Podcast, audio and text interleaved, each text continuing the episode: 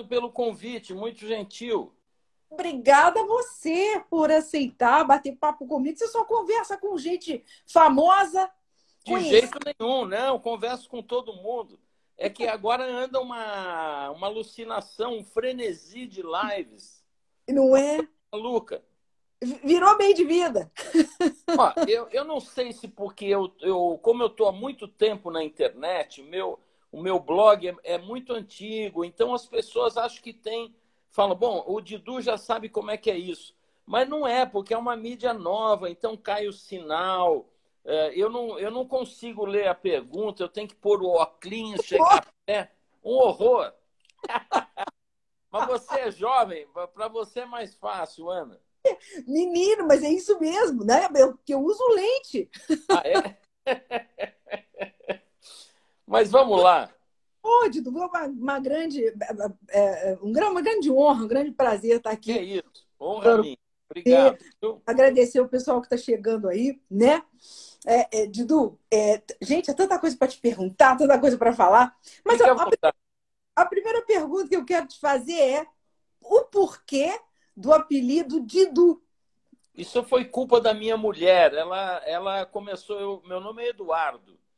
Mas Eduardo não serve para nada, porque tem bilhões de Eduardos. Então, toda vez eu achava isso um saco realmente. Eduardo da onde? Eduardo do quê? E a minha mulher, quando me conheceu, lá muitos anos atrás, começou a me chamar de Didu. E as é. pessoas que frequentavam a minha casa, o apelido pegou. Eu era publicitário eh, e, olha, foi tão forte isso que se alguém chama, às vezes estou no aeroporto, alguém chama Eduardo, eu nem olho, porque não, não, faz, não sou eu. Você.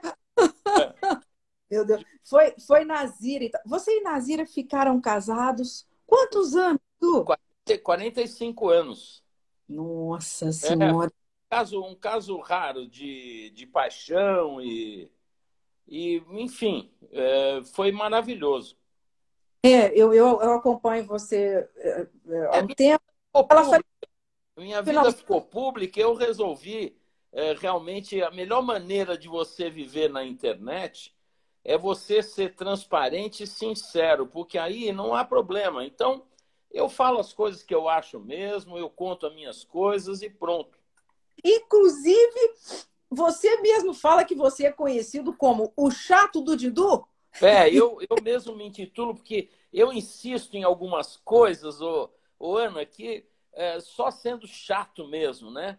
O, o vinho é uma coisa que propicia muito isso quanto à legislação e à burocracia.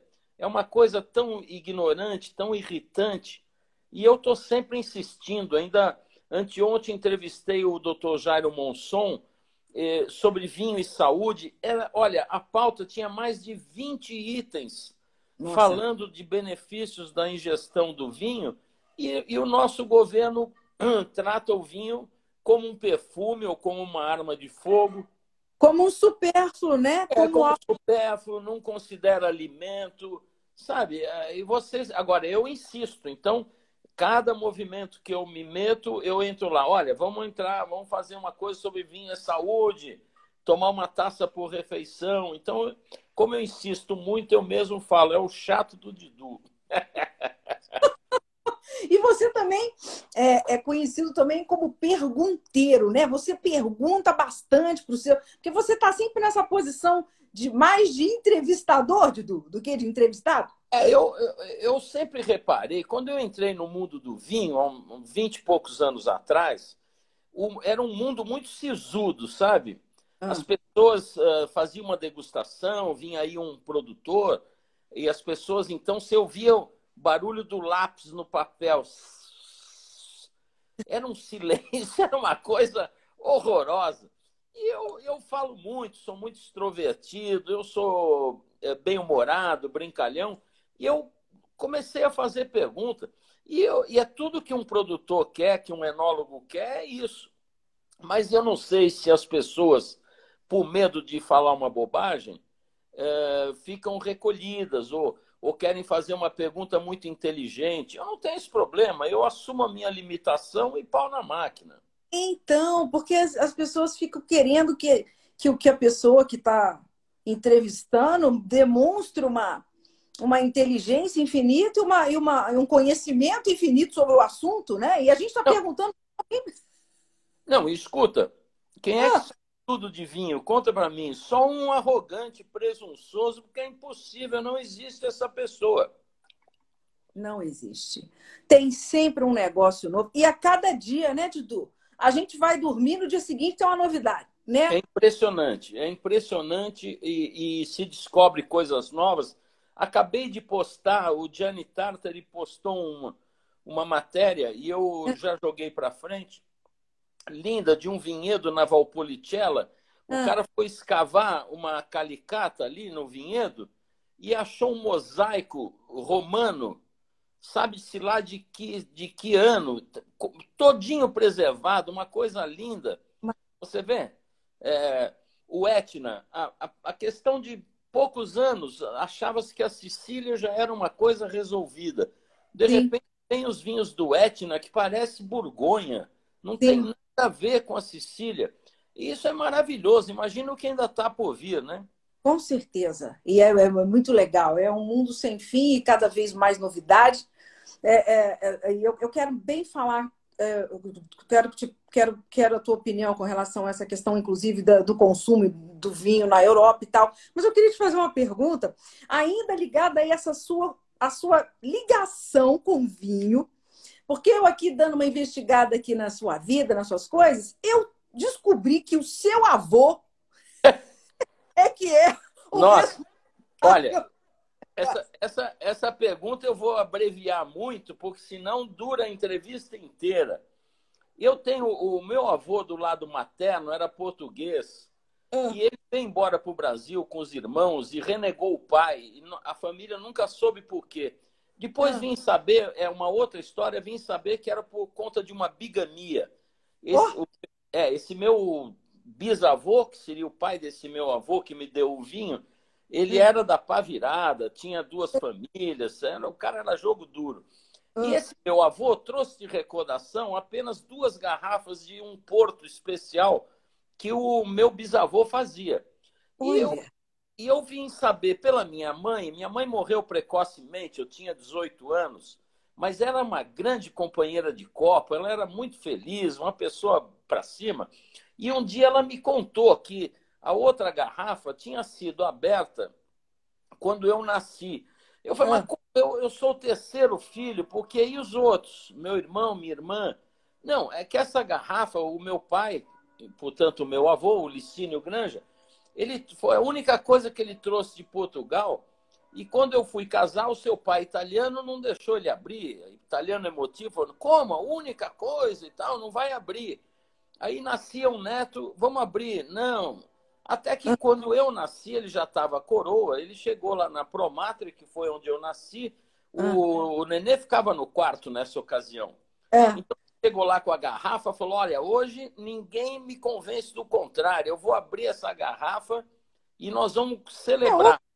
E, e o maluco pegou uma colherinha de, dessas de chá, colherinha tipo de chá, botou o vinho e pôs na boca do nenê. E eu, é. Edu, eu virei. então, um dia eu contei isso pro Cabral, o Cabral, que é, poxa, a sumidade do vinho do Porto, ele ficou com o olho cheio de lágrimas, falou, Didu, pô, eu tenho todas as glórias que alguém pode ter no vinho do Porto, e ah. você tem uma que eu não vou poder ter nunca, porque você tomou, antes de mamar na sua mãe, você tomou vinho do Porto, bicho. é uma história engraçada, né? Negócio desse, só se inventar essa história. As pessoas, eu conto isso em palestra, pra, normalmente conto isso no início para quebrar o gelo, porque todo mundo rola de rir e metade acha que é mentira, porque então, o mundo, é... o mundo do ah. vinho é cheio de história mentirosa, né? Mas a minha é verdade, só que as testemunhas já morreram, então é, tem que acreditar em mim. Aliás, eu estou aqui tomando um vinho do Porto, ó.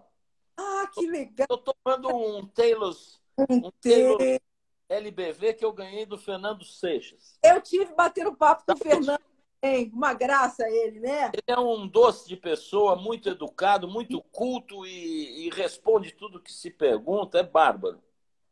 Bárbara, adorei a conversa com ele também. É o que falou, muito, é muito educado, né? Muito Gentil. educado.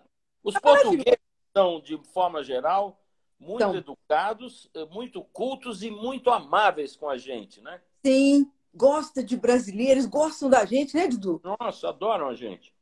Você, você, é, é, aí quer dizer, você acabou por conta dessa eh, eh, da, da, da, família e desse negócio todo, você, apesar de ter trabalhado como publicitário, outras coisas antes, eu tô, eu tô tua, o teu amor, né, o teu envolvimento com o vinho foi desde sempre, né? Você sempre é, eu, eu, eu, convivia com o vinho como toda a família de europeus, porque meu pai era o lado do papai todo italiano.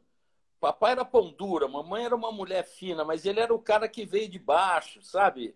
E então em casa se tomava vinho de garrafão, o garrafão ficava embaixo da mesa, vinho de mesa. No Sim. domingo, no domingo abria-se um quiante. Então, Olha é, eu fui criado com isso, como todo todo europeu, né? Toda família de europeu é assim, né?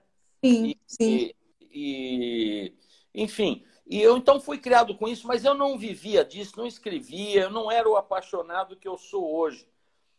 Mas depois, quando eu deixei de ser publicitário, é, eu fui fazer uma revista, ao final da minha vida publicitária, eu fui fazer uma revista daquele grupo Renasce de shoppings. Ah. E e para eu ganhar dinheiro, eu resolvi fazer tudo. Eu criei pseudônimos. Ah, eu, tá. mesmo, eu mesmo escrevia toda a revista, eu comercializava, eu levava tudo, eu, o Didu fazia tudo. Oh. Um dos personagens, Ana, era um tal de J. Tadeu Sabos. Sabos. Um plano que eu inventei, um senhor europeu muito culto que vivia viajando os melhores vinhedos. E para escrever a matéria, eu falava, bom, deixa eu pegar alguma, alguma matéria aqui, vou escrever sobre algum tema. É. E eu, então, é, no dia que eu ia fazer o artigo do, de vinhos, que era o J. Tadeu Sabos, eu acendia meu charuto de manhã, é. incorporava a, a, personagem do o, o heterônimo, o heterônimo, e eu escrevia os artigos. Bom, eu comecei a estudar aquilo, para não falar bobagem, ah. eu comecei a ficar absolutamente fascinado por esse mundo, porque eu sempre fui um péssimo aluno de história, de geografia, ah. e, e, porque meus professores eram inábeis e chatos. E, e o que aconteceu? eu, eu virei um apaixonado justamente pelas matérias que eu não gostava. Eu achei isso o máximo. E é uma é. das coisas do vinho. O vinho necessariamente exige da pessoa a cultura, o estudo, e isso é maravilhoso. Nenhuma bebida é assim. Sim. Muito estudo de geografia, né, Didu? A gente vira. Quem nunca estudou antes estuda quando começa a dar o vinho, né? Olha, ainda hoje, ainda hoje fiz um stories falando isso.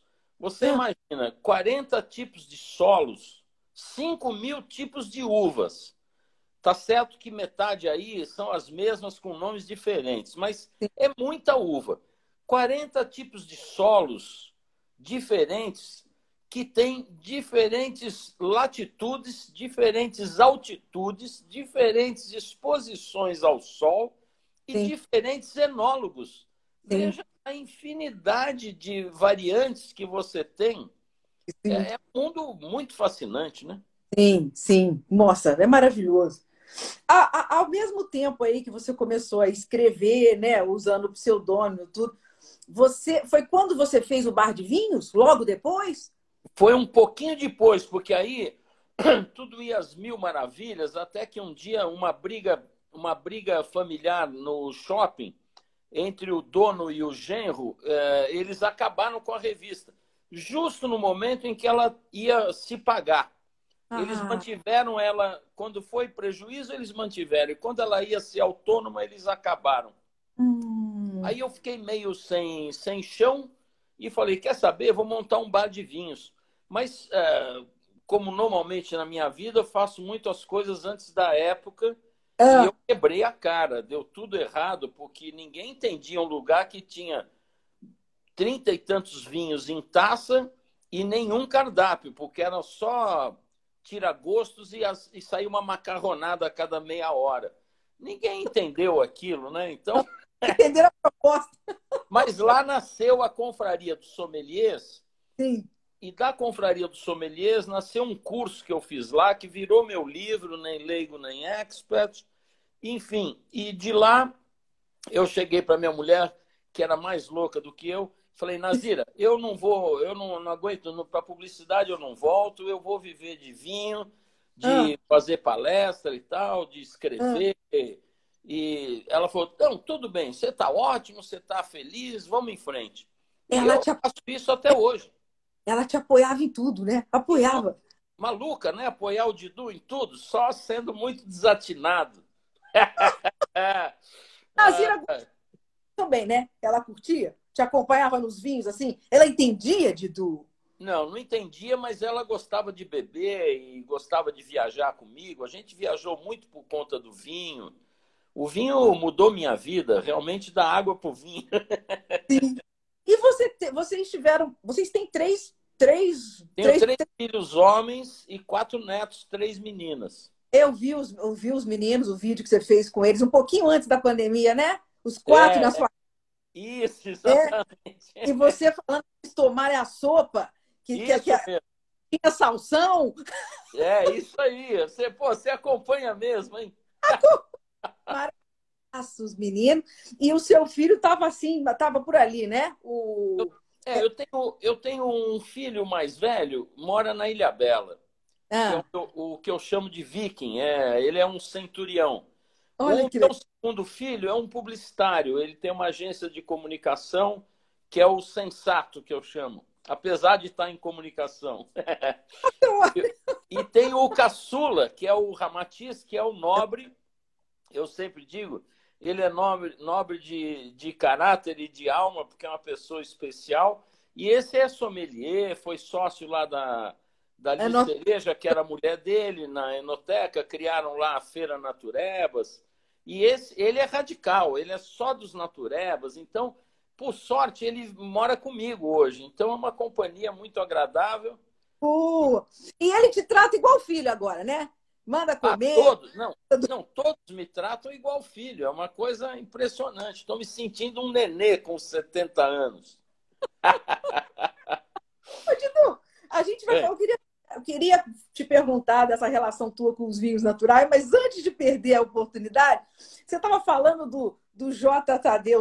Você incorporou o, o, lenço, a gravata borboleta. Isso foi incorporado quando no visual? Faz Olha, parte da Aconteceu ao acaso. A gravata borboleta, há muitos anos atrás, eu trabalhei na editora Abril, um lugar que eu adorava, e uma, uma ocasião teve lá uma, uma festa cujo ah. convite era uma gravata borboleta, era uma festa de gala para anunciar um plano de incentivo.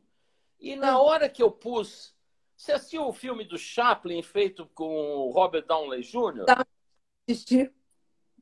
E, tem um momento daquele filme que ele olha a bengala e ele acontece uma coisa mágica. Ele fala, puxa, ele cria o personagem. Aconteceu Sim. isso comigo, porque eu fui no espelho, a hora que eu pus a gravata borboleta, a Nazira olhou para mim e falou: Nossa, mas como fica bem em você? Eu falei: Você sabe que eu também estou achando? Bom, e de lá e de lá para cá, eu, eu só tenho gravatas, tenho, sei lá, mais de 80 gravatas borboletas ah, e virou é. também marcas, marca registrada. Sim. O, esses lenços, esses lenços eram da Nazira. Ela, Olha. quando morreu, eu me desfiz de todas as coisas dela, mas eu guardei os lenços por carinho e passei a usar. O pessoal acha meio gay, meio velho viado, mas eu não tô nem aí. Eu gosto, porque é, é uma homenagem a ela e eu, eu, eu acho muito gostoso que te agasalha o pescoço. É bárbaro. É. Todo, e, e fique estiloso, pô. Dá lenço, porque é muito. Você enrola para cá, você pode dar um nó aqui. Eu achei bárbaro. Super! Tendência total, moda, é. né? Maravilhoso, é isso mesmo. E tá, aí fica muito legal. Aí não tem nada disso, não. Tudo atualmente é sem gênero, né, Didu? Hoje é tudo fácil, é tudo tranquilo. Cada um na sua. Cada um na sua, é isso mesmo. Falando então dos vinhos naturais, né? Eu sei que você tem um, você tem um, um, apego especial pelos vinhos naturais e biodinâmicos, principalmente, né, Dudu? Principalmente biodinâmico. Porque eu sempre digo que a melhor maneira de ser orgânico é ser é. biodinâmico. É a, é a forma mais inteligente. Porém, não é para qualquer um, porque exige muito estudo, exige a pessoa ser biodinâmica. Se você é, provar vinhos biodinâmicos com os proprietários, você vai ver que tem pessoas autênticas, realmente iguais aos seus vinhos, e tem pessoas que estão ali numa de apelo comercial. Sim. Não funciona. É, eu sou fanático por eles, não gosto de ser fanático, eu tenho um grande apreço pelos biodinâmicos por uma questão é, de, de vida, de, de inteligência. É melhor Sim. você ter uma vida equilibrada e um planeta equilibrado para evitar ter doença e manter o planeta intacto. Porque o Sim. produto químico está matando a terra, está matando o vigor. Enfim, é um assunto. Nossa, eu, eu tenho. Já tive entrevista só sobre esse tema. Nossa, né? É, você... é um, assunto, um assunto muito vasto que a minha vida mudou quando eu conheci o Nicolás Jolie, de quem eu fiquei amigo, Sim. numa degustação aqui na Casa do Porto. E, e eu tomei um vinho dele. Eram vários vinhos que ele tinha aberto um dia antes, na temperatura ambiente. Os vinhos não tinham nada. Inclusive, os vinhos dele, que ele vende na França, são naturais, porque nem SO2 ele acrescenta no engarrafamento. Sim. E eram vinhos que eu falei: o que, que é isso? Mas o que, que é isso? Que é um outro universo. Aí fiquei, fiquei, fascinado, gosto muito. Mas é, é uma coisa que é crescente no mundo hoje, eu percebo isso. Interessante. São, são mundos diferentes dos vinhos eu vejo assim: tem os vinhos comerciais de volume que não têm o menor caráter de ecológico. Então, lançam mão de tudo. Tem uma infinidade de excelentes vinhos convencionais que não são orgânicos, nem biodinâmicos, nem naturais, mas que, mas que são ótimos e não lançam mão de todos aqueles é, Sim. produtos químicos, seja na, na, na, lavoura, seja na vinícola, onde existe mais de 400 recursos químicos para transformar Sim. algum suco em vinho. E, e, mais 320 leveduras aromatizadas. Quer dizer, é, é criminoso onde o conhecimento humano levou a coisa. Existe uma infinidade de bons vinhos que não são biodinâmicos, feitos pela, pelo modo convencional e que não podem levar essa peste. E existe esse mundo de vinho orgânico, biodinâmico e natural que vem crescendo, mas que traz no bojo um modismo que é muito pernicioso porque é, começa a incentivar produtores inescrupulosos, malandros e Sim. É, Sim. O, o vinho natural vive isso. Tem gente que compra qualquer uva, vinifica de qualquer jeito, sem intervenção, faz um vinho que é uma droga Sim. e fala, ah, meu vinho é natural, não pus SO2, não pus é. nada. Ele e é, é assim, é né? é. a pessoa quer convencer o consumidor que é aquilo mesmo, né? É, não, e não é verdade, né? Exatamente. Mas, enfim, é, o mercado vai amadurecendo e aos poucos, mas o bacana é que é crescente. É, hoje são os vinhos que mais crescem, são esses vinhos que preservam a natureza. O, o novo consumidor, o jovem, está querendo isso. Sim. Então, aí que tá, né? No seu ponto de vista, você nunca, provavelmente você nunca entendeu o vinho natural como, como um modismo, né, Didu? De jeito nenhum.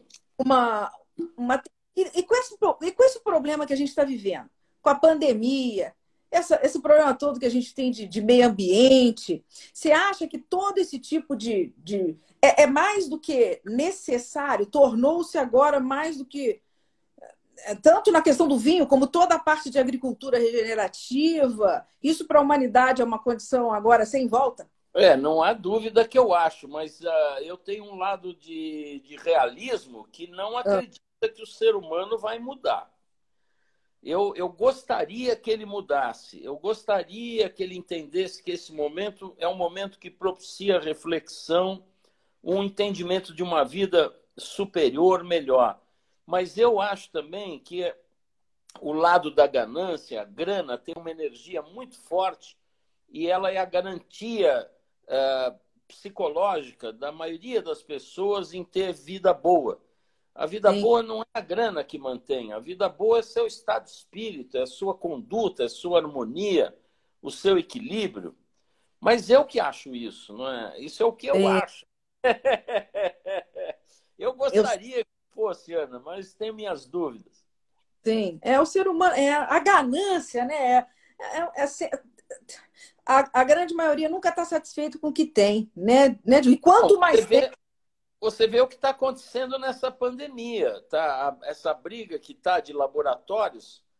Você imagina o, o, o, o, dinheirão que isso não vai movimentar, não é? Sim.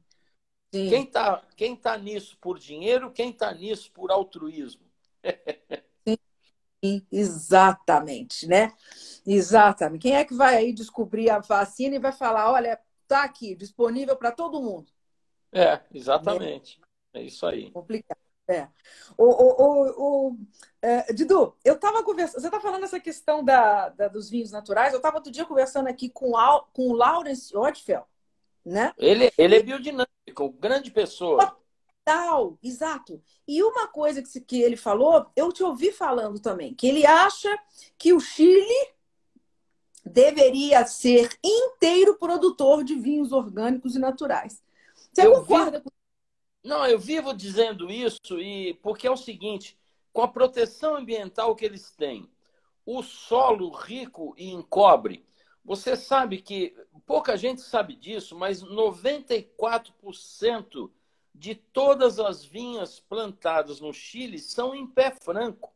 Sim, gente, não teve isso, isso é um patrimônio único, isso é uma coisa, nenhum país do mundo tem 10% disso. É uma coisa maravilhosa. Então, na, na, minha opinião, é, se o país tivesse um selo de biodinâmica, nem vou dizer biodinâmica, porque já é sonhar demais, mas um selo orgânico e proibir é, qualquer produto químico na agricultura, ele ia ter uma, um diferencial no mundo que nenhum país tem. Exatamente, exatamente. Tem, tinha que aproveitar isso. Né? É, e, se, e, se, e, levantar essa bandeira e se colocar como o único país totalmente, né? É. Eu já pensei num primeiro, eu pensei já num primeiro de abril escrever isso. Todo primeiro de abril eu faço uma merda federal. E eu já pensei em fazer isso. Um, algum primeiro de abril vou fazer isso. O Chile hoje é biodinâmico por decreto. Bom demais. Aí um monte de gente acredita, é um barato, né? Falam mal de mim, acham ruim. em falar mal, é, você, você se considera uma figura é, é, é polêmica, Você, você já fez muito inimigo nesse meio? Eu, eu, acho que eu acho que eu sempre digo, os caras aí falam, pô, desculpa que eu chamei fulano, eu não sabia que você não gostava. Eu falei, eu? Ah. Eu gosto, é ele que não gosta de mim porque eu falo na cara dele as bobagens que ele falou. É claro que eu arranjei inimizades, tem gente que não gosta de mim, que eu acredito que não gosta de mim, mas tudo por conta da minha autenticidade. Eu não gosto de ouvir uma, uma falsidade, me recuso a ver uma pessoa que falou mal outro dia vir falar bem agora porque está na sua frente. E eu tenho o hábito de, se tiver junto, desmascarar. Então, Entendi. por conta disso é, e pela minha veemência em argumentar as coisas que eu acredito, que eu não tenho o menor problema em mudar de opinião também, se me convencerem, e, e peço desculpa, e não tem o menor problema. Só que é o seguinte, não, não dá, não, não dá para não falar. É, então, eu, eu acho que eu sou polêmico justamente por falar as coisas que eu acho e defender as coisas que eu acho. Eu não tenho vergonha das minhas opiniões. Eu tenho orgulho das minhas opiniões. Elas não vieram do nada. Elas não vieram Sim. por budismo, não vieram para bajular ninguém. Elas vieram da compreensão que eu tenho das coisas. Sim, sim. Aí nesse, nessa toada aí, né, nesse mesmo nesse sentido, como é que é a sua posição, né, como sua, como é, como em que pé que está a tua relação com o produtor brasileiro, com o vinho no Brasil. Como é que é isso? Como é que é o seu relacionamento com o vinho brasileiro? Olha, eu já fui amado pelos produtores brasileiros e houve uma época, eu até me orgulho disso. Uma vez o Ibravin fez uma viagem para Praga ah. e levou o Alex Atala. Era um evento na um evento grandiosíssimo porque tinha lá um importador que é um fenomenal que descobriu por acaso o vinho brasileiro e começou a importar vinho e promover aqueles caras apaixonados. Ele era muito bom e ele hoje não está mais no vinho. Ele promovia muito vinho brasileiro, fez um grande sucesso e armou lá um evento com a embaixada brasileira, com o consulado, com tudo. Então é, foram alguns produtores, porque ia ter uma pequena exposição, ia ter um jantar com Alex Atala, que levou comidas brasileiras, levou jabuticaba, levou uma série de coisas. Ele é um craque, né? Um, é. Eu sempre digo que o Alex ele devia estar isentado de impostos pelo que ele fez pela cultura brasileira no exterior. Não pelo vinho, viu? Porque ele, ele considera o vinho é, coadjuvante da comida. Eu já cansei de brigar com ele por isso. É um absurdo um chefe do nível dele falar isso. Mas, enfim, é, é um problema dele, é a opinião dele. Então, fizemos, é, houve esse evento lá e o Ibravim fez uma pesquisa. O convite do Ibravim para mim foi o seguinte: Tidu, nós perguntamos para vários produtores é, para dar três nomes de jornalistas, porque a gente ia levar um jornalista apenas para Praga. E você ah. foi o único jornalista que estava na lista de todos eles. Então você que vai. Pô, eu, eu até tinha uma visita a Santa Carolina na época é, com a Cris Neves e o pessoal da Casa Flora. E eu me desculpei e acabou indo o Ramatiz no meu lugar, porque eu não ia perder uma viagem para Praga, sendo Sim. o único jornalista escolhido, né? Escolhido, Bom, é.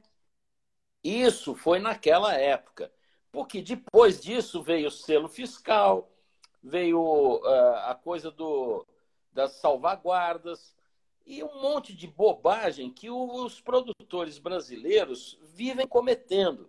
Agora, recentemente, fiz um post que deu um outro, outra polêmica enorme com a Valduga, que me faz um anúncio dizendo que o 130 ganhou o melhor espumante do mundo. Por ah. favor, que bobagem! E para que fazer essa bobagem?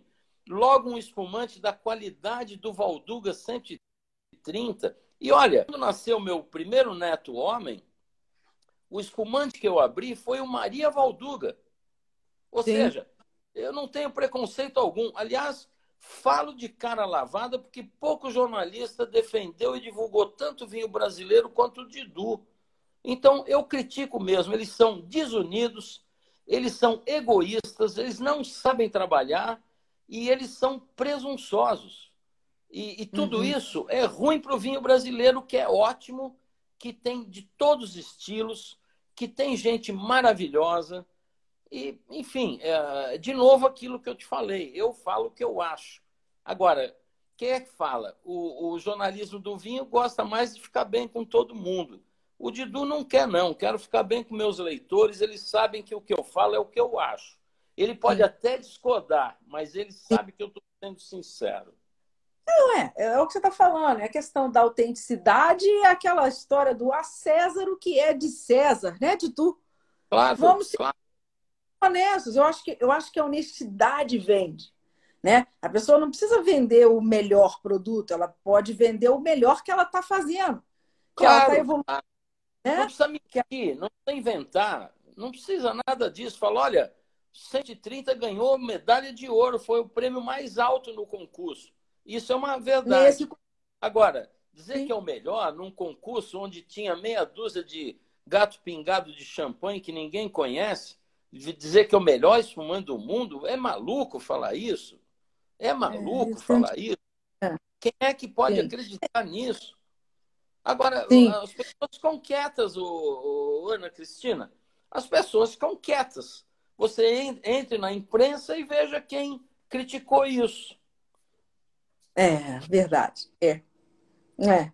é. Eu, espero, eu espero estar contribuindo. Sim. O meu trabalho Sim. é no sentido construtivo. Essa crítica eu falo para o Juarez e falo pro como chama o irmão dele.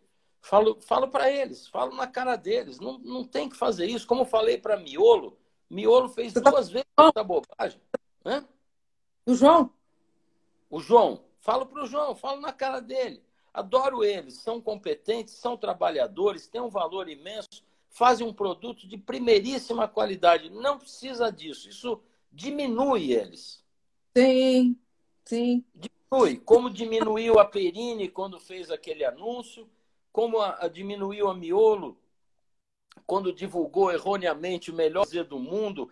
Era um rosé competindo com meia dúzia de outros lá no Copelo, no Rio de Janeiro. Ah, é, do, do, do... É, é, é, eles fazem um anúncio, melhor do mundo. Ah, faz favor, não precisa isso, gente. Que isso é uma coisa feia. Não. Meu pai me poria de castigo no canto da sala, com a mão para trás. para aprender. Não falar pra mentira. aprender. Você aprender a não falar mentira. Maravilhoso. Mas é maravilhoso. Ô, ô, ô, ô, ô, Didu, é verdade que você sempre pergunta para o pro, pro produtor assim, mas as tuas leveduras são indígenas? Nossa, é só. Isso. o, o, Ana Cristina, isso ficou tão conhecido que se alguém. São duas coisas. Uma é se alguém faz essa pergunta, todo mundo olha para mim e eu, e eu ainda brinco com o cara, ô oh, meu, essa pergunta é minha. A outra é o secondomé. Toda vez que vem um italiano ah. que usa o termo o italiano usa muito o secondomé, que é na minha opinião, né? Ah. Segundo ah. mim, segundo a minha opinião. E eu achei isso tão engraçado. A primeira vez que eu ouvi foi numa degustação com o Rabaquino. Conhece o Rabaquino lá do Sul? Um italiano que. Não. O seu, o seu sinal está falhando um bocadinho. Montou lá um curso de vinhos. Ah. Voltou? Tá normal? Voltou. Agora voltou. O, Agora, para mim, tá. Esse rabaquino, ele, esse rabaquino é um sommelier muito traquejado. Ele fala, aqueles italianos que falam, parece um ditador. né? é. Ele falava, porque, porque secondo me, porque secondo me. Eu achei aquilo tão legal, eu passei a usar. Porque, olha, secondo me, e aí o secondo me é outro. Quando vem um italiano e, alguém, e fala secondo me, a plateia toda olha para mim. Mas eu pergunto sempre das leveduras, porque só um vinhedo bom, um vinhedo limpo, é que pode fazer um vinho com as próprias leveduras. Então, é uma, é uma pergunta que, na verdade, responde várias outras. Né? Várias outras, né? É, é, é. é muito bom, muito bom. Hoje você tem é, é, é, um perfil assim de, de quais os tipos de consumidor. Você consegue fazer assim, é, colocar num. ou qualificar os tipos de consumidores de vinho? Olha, eu tenho uma. Eu, por, por vir da área de marketing e comunicação, eu gosto muito de números. Ah. E esse é um ponto importante que você está tocando por causa do trabalho que nós fazemos de divulgação do vinho. O grande consumidor de vinho não está interessado em 80% do que está sendo escrito a respeito de vinho. Ah. Vou te explicar por quê. Se você conversar com o Cabral, ele vai concordar comigo no que eu estou falando. Ah. 80% do consumo de vinho é de vinhos simples, são vinhos abaixo de 30 e poucos reais. São pessoas que não sabem o que é uma Nebbiolo, não sabem o que é Franciacorta, isso é um mundo é, muito distante desse cara. Sim. Então, eu, eu acho que essa, esse é um, é um flanco mal trabalhado no Brasil, na comunicação do vinho, de não trabalhar esse cara que está engatinhando. E como os artigos de vinho, as revistas que escrevem, as pessoas, os blogueiros, os colunistas, eu me considero um colunista de vinho, eu procuro sempre ser é, educativo, formativo, e não simplesmente. É claro, eu sei que no universo de quem me lê, eu tenho públicos diferentes. Tem o pessoal muito qualificado que me lê, tem o pessoal que adora biodinâmicos e não sei o quê, tem as pessoas que me acompanham por questões políticas, porque eu desço o pau no governo, eu falo das, do que está errado, eu falo mal do mapa, eu, eu critico as coisas. E, então, isso é uma outra camada. Mas Sim. o meu maior público são as pessoas que querem saber as dicas abaixo de 50 paus. Esse cara, ele conhece meia dúzia de castas. Ele nem sabe que existem 5 mil castas, Sim. sei lá, duas mil catalogadas pela Jason Robinson. Ele não sabe, ele não sabe quem é Jason Robinson. Ele ouve falar porque muita Sim. gente divulga nota. Ele, você fala do Robert Parker, ele, ele falar porque vendedor de vinho gosta de falar de nota do Parker. Gosta de falar, é, é. falar. Quem que fala de nota? Quem vende vinho, quem não conhece vinho, não quer errar, e quem é snob, para falar, olha, Ana, vou te abrir aqui um 97 pontos Parker. Que merda, que bobagem.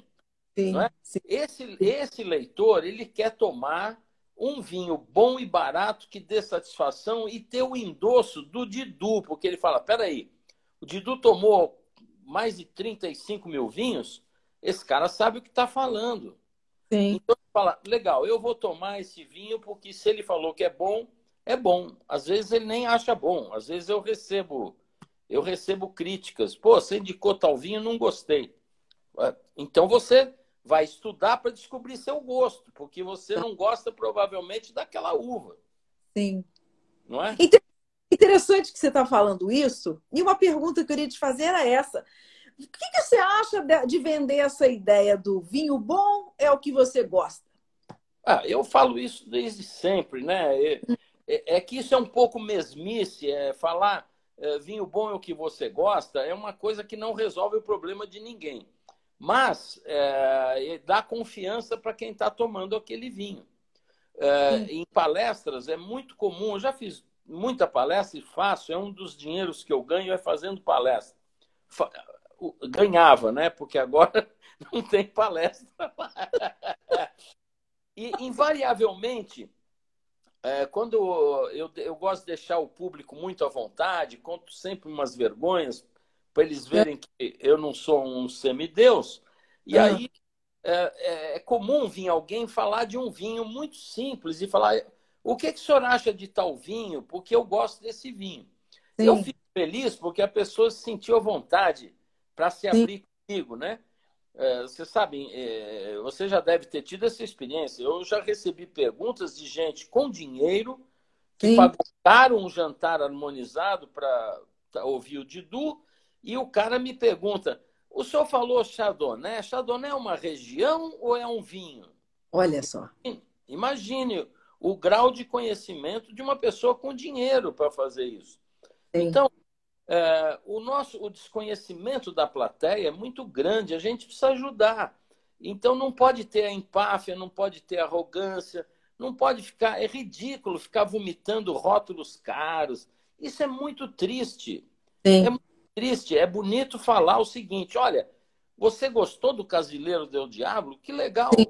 É um vinho, um vinho de muito volume, mas muito bem feito, porque a companhia é gigantesca tem enólogos muito competentes fazendo esse vinho.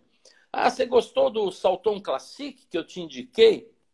Indico sempre os vinhos de linha de entrada da, da Salton, da, da Aurora, aquele uh, varietal da Aurora, os miolos lá debaixo da campanha, Sim. as linhas de entrada.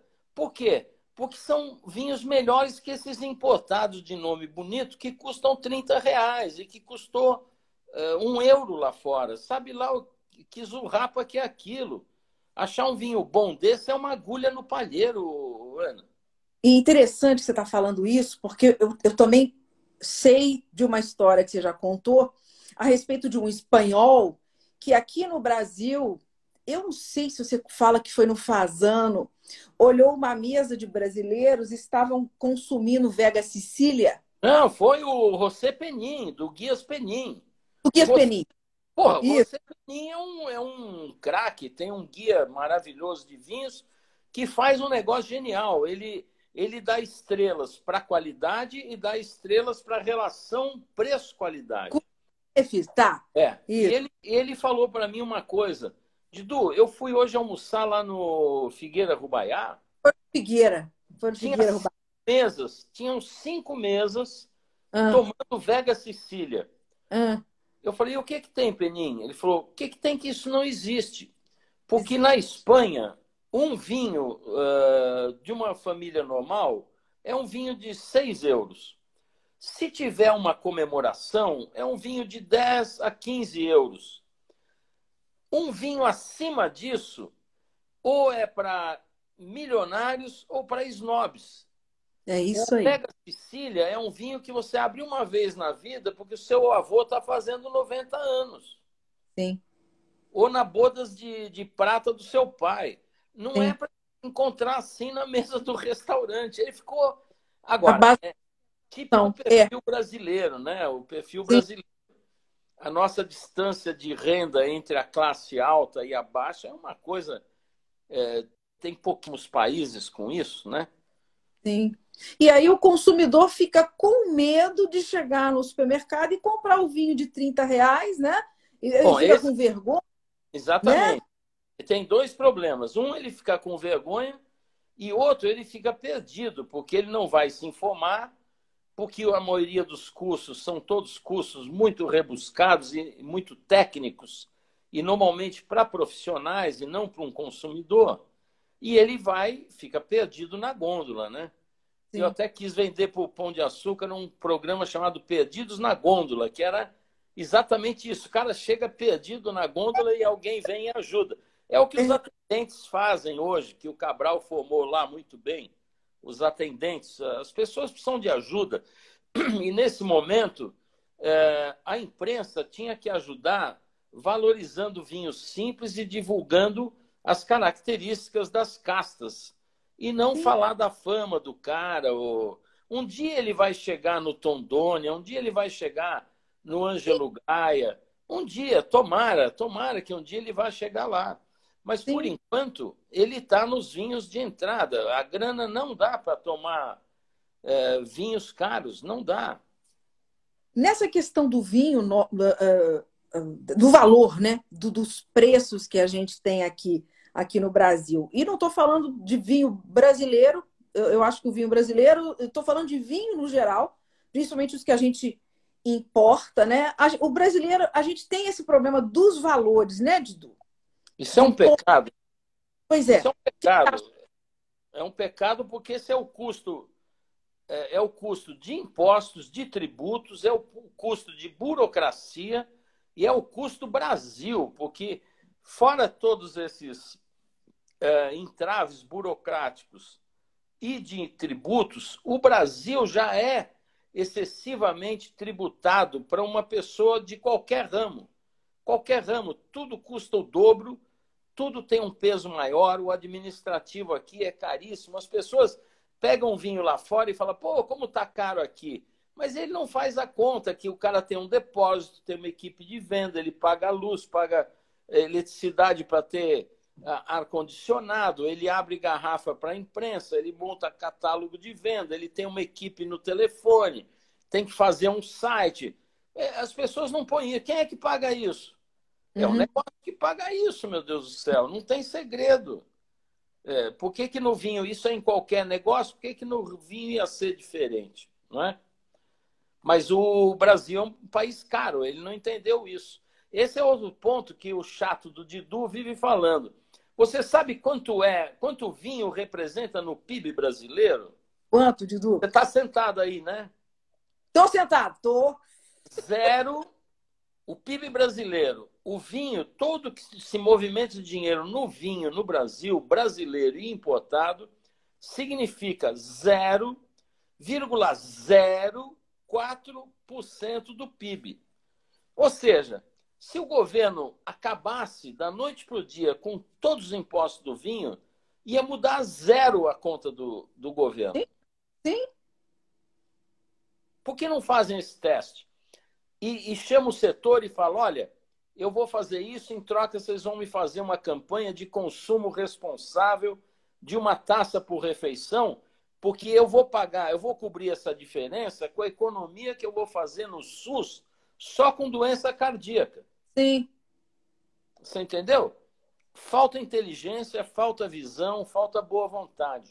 Porque isso que você está falando é muito interessante, porque isso eu, eu, ia, eu ia te perguntar, né? Qual é uma boa estratégia para fazer o consumidor brasileiro consumir mais vinho? Isso é, isso é uma delas, é mostrar é, os benefícios.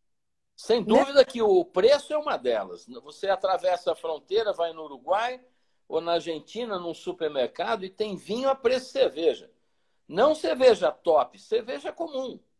Nós aqui não temos. O outro fator, não há cultura do vinho. Só tem cultura famílias de europeus, oriundos do, de, desse setor, porque a nossa cultura é de caipirinha e cerveja. Essa é a nossa cultura. Não há cultura, precisa construir. Para construir, você constrói com campanhas, com informação, com educação. Por isso que eu volto a dizer, as pessoas precisam conhecer, saber mais, saber além de Cabernet e de Malbec, e Chardonnay. De Chardonnay e Sauvignon Blanc. Para um consumidor no supermercado e falar, olha, tirando Cabernet, Cabernet Carmener, eh, Malbec, eh, Chardonnay e Sauvignon Blanc, me fala duas, duas uvas. Sim. Acabou, você, você vai é. pegar todo mundo, ninguém sabe. É, é. É, Falta um, é um...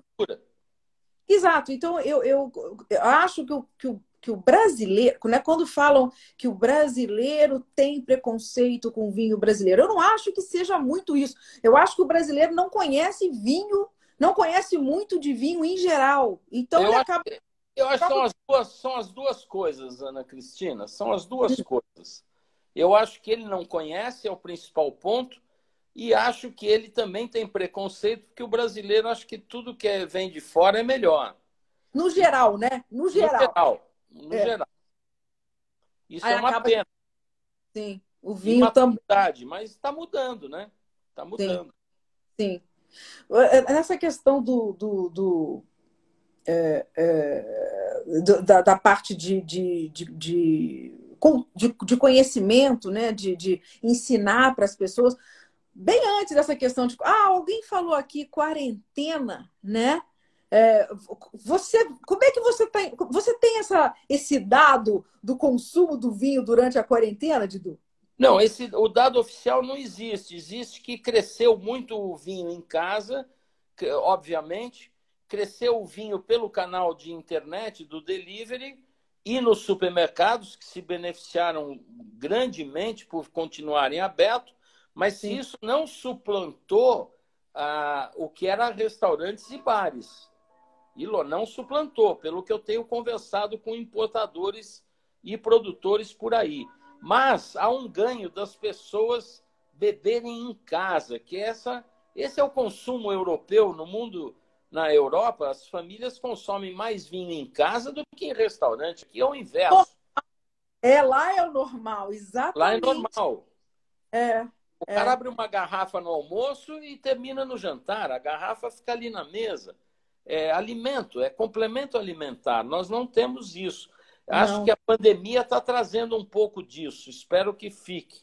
Então, né? tomara que fique, exatamente. Tomara que fique. Tomara que fique. Não, não, não, não voltem a. Porque a pessoa acha que se tomar uma tacinha de vinho no almoço, ela não pode sair para trabalhar. É, isso é, é, pois é. é... Incrível. Alguém já foi pego dirigindo bêbado por conta de vinho? Ah, é, eu tentei. Essa é outra coisa. Eu tentei levantar esse dado, não existe. Eles é. não, catalogam, eles não, não catalogam. Eles tá alcoolizado é alcoolizado. Então mistura tudo e o vinho é tratado como bebida alcoólica, quando eu acho que não é. Sim. Eu acho que ele é um complemento alimentar. Sim, sim. Bebida alcoólica bebida quente, é, é vodka, é, é energético, é, é, conhaque, essas coisas, né? Exatamente. É coisas que são coisas totalmente pesadas, né? Dido, você tem, antes mesmo dessa questão da. da porque o, o que a gente está vendo é um boom de aulas online, né, Dido? E é fi filmagem aulas online. Nossa, não me fale, eu estou trabalhando duas vezes mais e ganhando metade. Está muito injusto. É um festival de live, até postei isso. É um festival de live, tem live para todo gosto. todo gosto. A live para malhar, live para cozinhar. Né? Mas é live... é normal, né? Tudo, é, tudo. É, é o que nos restou. O, o, o, seu sinal faltou. Deu uma travada aqui. Deu. Eu estou aqui de olho no nosso reloginho. Nós estamos mais ou menos é. aí com uns três minutos. Você tem possibilidade de voltar um pouquinho comigo? Eu tenho, uma, eu tenho umas coisinhas para te perguntar ainda. Claro. Quer sair e começar de novo? Vamos fazer isso? Eu, eu vou recomeçar. Vamos, Pode? Então, vamos embora. Vamos, vamos, vamos.